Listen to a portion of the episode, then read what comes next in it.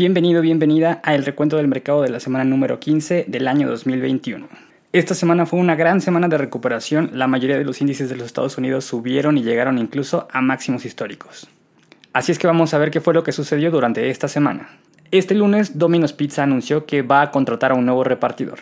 Este repartidor nuevo lleva por nombre R2 o R2 en inglés y fue diseñado y construido por la empresa que se dedica a hacer vehículos autónomos Nuro.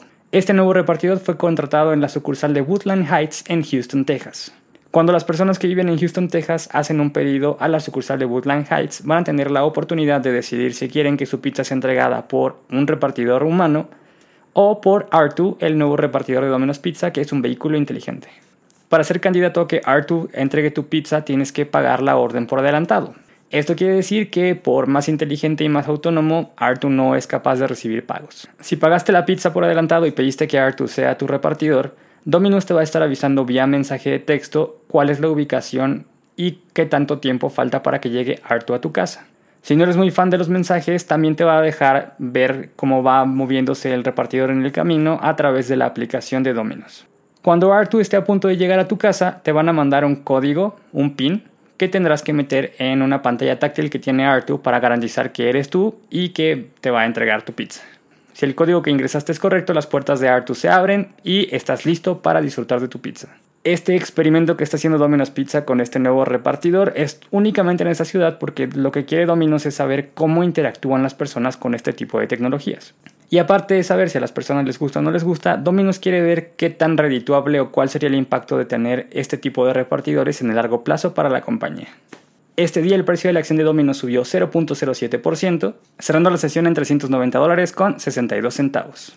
Después de meses de investigación, el gobierno de China decide que siempre sí y sí va a multar a Alibaba. Hace algunos meses el gobierno de China acusó a Alibaba de tener prácticas monopólicas, Supuestamente Alibaba obligaba a las personas que vendían a través de la plataforma a vender únicamente en esa página y no les permitía vender sus productos en páginas de la competencia. Algo así como si Amazon tuviera un candado que le dijera a las personas que únicamente puede vender en Amazon y no los dejara vender sus cosas en eBay o Mercado Libre. El resultado de la investigación es que sí, Alibaba sí tiene una especie de candado que no permite a los usuarios vender sus productos fuera de la plataforma, y por esta razón el gobierno chino decidió multarlo con 2.800 millones de dólares. Alibaba salió a decir que pues aceptaban la culpa, que sí estaban operando de esa manera, pero que no había ningún problema, que ellos estaban dispuestos a acatar cualquier regla dentro del país que tanto los había ayudado a tener el crecimiento que han tenido. Y a los inversionistas les dijo que ni se preocupen, aunque la multa es absurdamente cara y se considera un récord en multas en ese país, Alibaba dice que esa cantidad de dinero no les afecta y las operaciones van a seguir como hasta ahora, que básicamente que no les hizo ni cosquillas la multa que les puso el gobierno chino, que van a cambiar la regulación y no va a haber ningún otro problema en el futuro. Y con esta declaración de Alibaba que deja en claro que aunque paguen la multa, las finanzas de la empresa van a seguir siendo estables, este día el precio de la acción de Alibaba subió 9.27%, cerrando la sesión en 244 dólares con un centavo.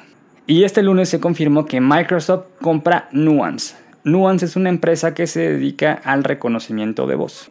Actualmente Nuance desarrolla herramientas que ayudan a las empresas a implementar reconocimiento de voz en áreas como atención a clientes, mensajes de voz y transcripción de consultas médicas. Mientras el médico está haciendo la valoración, el sistema inteligente de Nuance está escuchando todo lo que se dice en el consultorio y está haciendo una transcripción para que quede en el expediente del paciente y que el paciente tenga un mejor seguimiento. Microsoft decidió adquirir esta empresa para implementarlo en el negocio de la nube que está desarrollando y en específico en el servicio de la nube que tiene que ver con las empresas. Este sistema de reconocimiento de voz podría ser muy útil para las empresas que utilizan aplicaciones en la nube de Microsoft y queda muy bien con un nuevo sistema que lanzaron el año pasado que también tiene que ver con algo médico. Entonces, entre Nuance y Microsoft podrían hacer una gran combinación en este sector. El chistecito a Microsoft le va a salir en 16 mil millones de dólares o más o menos 56 dólares por acción. Este precio de 56 dólares por acción está un 23% arriba del precio de la acción de Nuance el viernes. Y esta no es la primera vez que Microsoft intenta comprar la empresa. De hecho, Microsoft no es la única empresa que intentó comprar Nuance. Dentro de las empresas que querían comprar a Nuance hace algunos años está Microsoft, que ya lo había intentado varias veces, y Apple. Con esta noticia, el precio de la acción de Microsoft subió 0.02%, cerrando la sesión en 255 dólares con 91 centavos, mientras que el precio de la acción de Nuance subió 15.95%, cerrando la sesión en 52 dólares con 85 centavos. Y vamos a las noticias del martes. Como ya sabes, el planeta entero está pasando por una época donde hay un desabasto de semiconductores. Y este desabasto de semiconductores le está pegando a absolutamente todo. Actualmente hay muy pocas industrias que no utilicen tecnología para desarrollar productos. Pero una de las industrias que está siendo muy afectada por este desabasto es la industria automotriz. Recordemos que ya ha habido varias empresas como Ford, GM, BMW, Toyota, que han tenido que parar líneas de producción de vehículos muy importantes porque no tienen componentes para construirlos. Bueno, pues este martes Intel hizo público que está en pláticas y negociaciones con los proveedores de la industria automotriz para ayudarlos a manufacturar semiconductores en las plantas de Intel. Se espera que Intel esté listo para poder absorber cierta carga de trabajo de los proveedores automotrices dentro de 6 o 9 meses en lo que adaptan las plantas. Pero esto podría aliviar un poco la crisis de semiconductores que estamos viviendo. Aparte, si recuerdas, hace algunos recuentos pasados te platiqué que Intel dijo que va a abrir una nueva división de la compañía que se dedique a manufacturar chips de otras compañías. Básicamente le van a abrir las puertas a cualquier empresa que quiera manufacturar chips e Intel con mucho gusto lo va a hacer con un costo. Pues esta es la oportunidad perfecta que tiene Intel para darse a conocer con otras empresas y darles una probadita de lo que podrían tener si es que en el futuro, cuando Intel abra esta nueva división de la compañía, deciden darle un poco de trabajo a Intel. No se hizo público con qué proveedores están trabajando ni cuándo se tiene planeado terminar con las negociaciones, pero en dado caso de que funcione, Intel seguramente va a salir ganando y no solamente tendría un beneficio propio, sino que ayudaría a una industria que está sufriendo bastante. Este día el precio de la acción de Intel bajó 0.28%, cerrando la sesión en 65 dólares con 22 centavos. Este martes Apple lanzó el comunicado y ya tenemos fecha para el siguiente evento. El próximo evento en el que Apple va a presentar nuevos productos será el 20 de abril. No hay nada confirmado. Como siempre, Apple lo guarda todo para el último minuto, pero siempre hay rumores alrededor de estos eventos. ¿Qué es lo que están esperando los fans de la marca que presenten en este evento? Los rumores se enfocan en las iPad, que la gente piensa que este año vamos a tener una nueva iPad Pro y que incluso Apple podría meter una nueva iPad de bajo costo.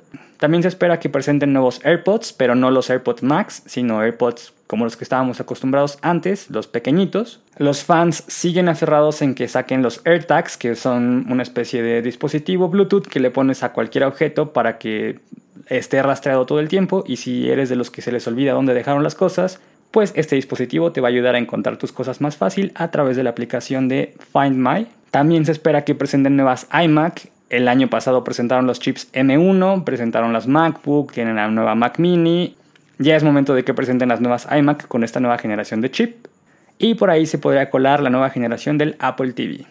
Por más rumores que queramos, no nos queda más que esperar a que sea el evento para realmente conocer cuáles son los nuevos productos que tiene Apple en la mira. Este día el precio de la acción de Apple subió 2.43%, cerrando la sesión en 134 dólares con 43 centavos. Y vamos con las noticias del miércoles. Este miércoles le dimos la bienvenida en la bolsa de valores Nasdaq a Coinbase. Coinbase es una empresa fundada en 2012 que tenía como objetivo simplificar las transacciones con Bitcoin. Actualmente Coinbase es la casa de cambio de criptomonedas más famosa de los Estados Unidos y últimamente las criptomonedas han estado de moda otra vez. El precio sugerido para el debut de Coinbase era de 250 dólares por acción, pero al momento en el que liberaron las acciones, el precio se disparó directamente a los 381 dólares. Y aunque durante el día el precio sí alcanzó a tocar los 400 dólares, este día el precio de la acción de Coinbase únicamente subió 31.31%, cerrando la sesión en 328 dólares con 28 centavos. Y para cerrar las noticias del miércoles, este día Spotify presentó el Car Thing, CarThing es un dispositivo que está desarrollando Spotify que va a servir como tu copiloto. Lo que Spotify quiere hacer es que tú puedas manejar tu automóvil sin tener la preocupación de estar viendo qué canción estás poniendo. Este dispositivo está pensado para autos que no tienen infotenimiento, que su teléfono no se conecta, que no tiene Apple Car y esas tecnologías nuevas que te facilitan el uso del teléfono dentro del vehículo, o para modelos que no tienen Bluetooth. Este dispositivo cuenta con una pantalla táctil y dos botones. Un botón es para retroceder y otro botón es para cambiar de canciones dentro de la pantalla de manera visual. Tiene que estar conectado al puerto de 12 volts del carro todo el tiempo y puedes conectarte a él a través de Bluetooth si es que tu carro sí lo tiene o del cable auxiliar si es que no tiene Bluetooth. El objetivo principal es que tú lo puedas utilizar a través de comandos de voz diciendo hey Spotify y no sé, reproduce música de rock o reproduce playlist. Lo controversial aquí es que este dispositivo no tiene la capacidad de reproducir música descargada en tu teléfono y se conecta por Bluetooth a tu teléfono y utilizaría los datos de tu teléfono para reproducir las canciones. Básicamente es un control remoto del Spotify que tienes instalado en tu teléfono celular para tu carro y al cual le puedes dar indicaciones por voz para que te vaya poniendo la canción que tú quieras. Como todo sistema de voz, las primeras versiones no son tan buenas. Ya ha habido varios usuarios que se quejan diciendo que piden una canción y les pone otra completamente diferente y salirte o cambiar de canción puede ser un poco complicado. Este dispositivo no está a la venta, el CarThing no es algo que puedes comprar, pero sí lo puedes pedir a través de la página de internet de Spotify si es que vives en Estados Unidos y eres un cliente premium. Lo único que tendrías que pagar es el envío. Spotify nos está quedando atrás en la carrera de asistentes inteligentes y esa es la manera que tiene de demostrar al mundo que ellos también pueden y de implementarlo con una aplicación específica para la música. Este día el precio de la acción de Spotify bajó 1.88%, cerrando la sesión en 287 dólares con 60 centavos. Y empezamos el jueves. Este día la empresa Dell hizo público que tomó la decisión de deshacerse de su participación en la empresa VMware. De esta manera Dell logra generar dinero para pagar las deudas de la empresa y VMware tiene la ventaja de que ya no está bajo el mando de Dell y puede abrirle las puertas a más clientes que no específicamente sean enfocados en Dell. Esta separación se va a hacer efectiva en el último trimestre del 2021. Con el dinero que reciban por las acciones, VMware estaría pagando un dividendo de entre 11.500 12.000 millones de dólares que como Dell es dueño del 81% de estas acciones, pues Dell recibiría el 81% de este dividendo. Y los accionistas de Dell estarían recibiendo aproximadamente 0.44 acciones de VMware como compensación. Este día el precio de la acción de Dell subió 6.71%, cerrando la sesión en 98 dólares con 91 centavos, mientras que el precio de la acción de VMware subió 2.95%, cerrando la sesión en 160 dólares con 8 centavos. Este día DraftKings, la empresa que se dedica a apuestas a través de Internet, hizo público que logró un acuerdo con la NFL para ser el socio oficial de apuestas de la NFL. Con este acuerdo, DraftKings tiene el acceso a toda la información de la NFL e incluso a recursos oficiales como lo son la página de internet de la NFL y la aplicación oficial. Esto quiere decir que de alguna manera DraftKings y la página y la aplicación de la NFL se van a integrar y los usuarios de DraftKings podrían empezar apuestas en las páginas oficiales de la NFL. Además, DraftKings va a tener acceso a los datos de la NFL, lo cual le podrían ayudar a mejorar el sistema de apuestas sobre este deporte en específico. Los datos sobre cuánto le costó esta exclusividad a DraftKings o cuánto podría ganar o cómo estuvo el acuerdo no se hicieron públicos. Lo único que dijeron es que ahora van a ser muy buenos amigos. Este día el precio de la acción de DraftKings bajó 3.28%, cerrando la sesión en 57 dólares con 48 centavos. Y para terminar el viernes, este día Facebook anunció que logró deshacerse por completo de las emisiones contaminantes que genera su operación.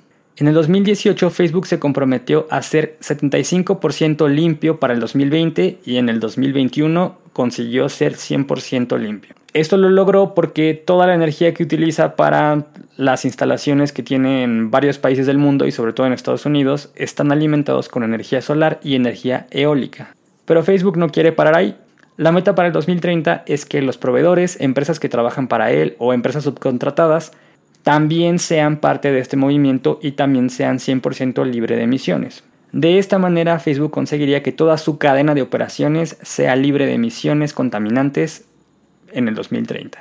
Este día el precio de la acción de Facebook bajó 0.53%, cerrando la sesión en 306 dólares con 18 centavos. Y con eso terminamos las noticias de esta semana. Espero que hayas tenido una excelente semana todo llegó a máximos históricos, espero que tú también hayas tenido buenas ganancias y si no, no te preocupes, seguramente con el tiempo te recuperas.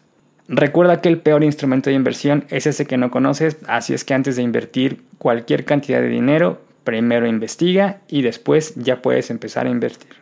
No olvides suscribirte y compartir para estar siempre, siempre al tanto de todo lo que pasa alrededor de tus empresas. Puedes mandarme cualquier duda, pregunta o comentario a mis redes sociales, me encuentras como Recuento Mercado o a mi página de internet recuentomercado.com. Nos vemos la próxima semana aquí en el Recuento del Mercado. Mi nombre es Ascari García, soy inversionista y recuerda que tú también puedes serlo.